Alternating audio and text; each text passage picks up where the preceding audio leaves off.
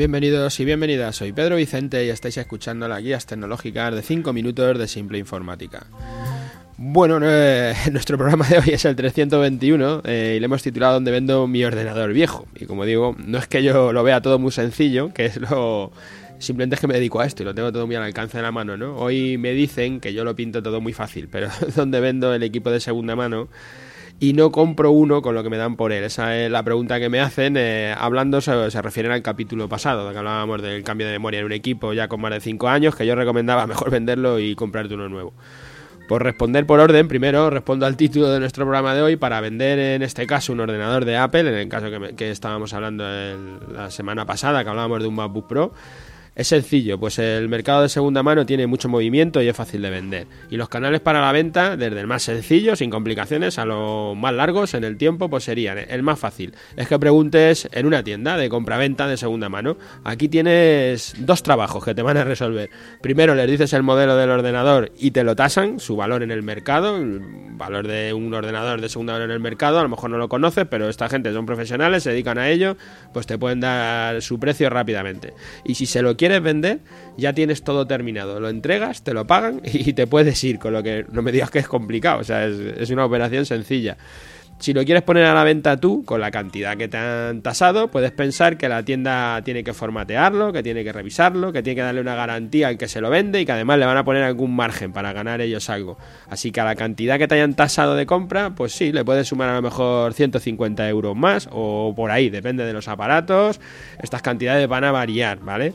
Primero, eh, yo te diría, para, para, venderlo, los canales, primero comentarlo dentro de tus círculos cercanos, de conocidos, de gente que, que, creas que le puede interesar y que estén cerca de ti y te ahorras estar dando vueltas por ahí, simplemente lo, lo dices y si a alguien le interesa, con el precio que ya tiene, pues a venderlo y punto, ya has terminado.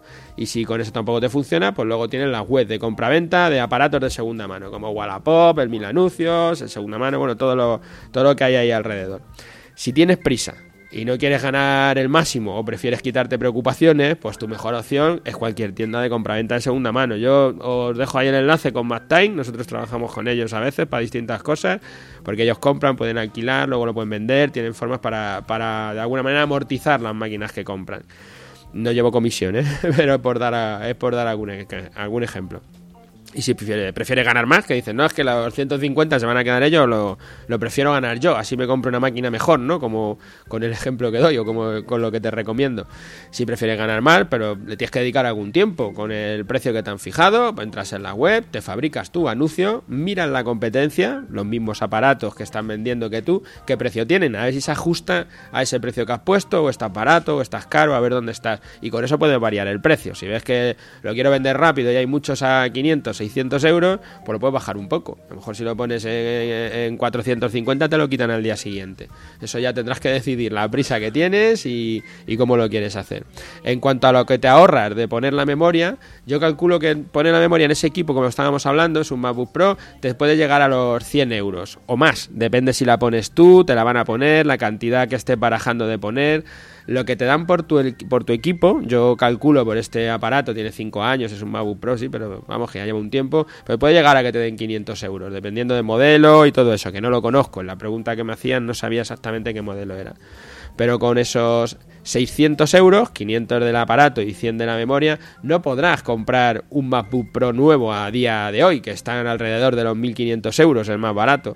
Pero como te recomendé, y te lo sigo haciendo, si te cambias al lado oscuro, que pensarás tú, y te compras otra marca, que no sea Apple, por 600 euros tienen muchos ordenadores muy superiores al que ahora tienes. Y en nuevo, no lo olvides, con la garantía. Y por 1000 euros, si quieres aportar algo más, estás en 600, puedes poner un poco. Tienes ordenadores muy parecidos técnicamente al MacBook Pro de, a fecha de hoy que está en 1500 euros. O sea, podrías llegar a tener seguramente digo cambiándote, ¿eh? cambiándote al lado oscuro, un aparato igual que el MacBook Pro pues, en, esos 1000 euros, con todas las mismas prestaciones.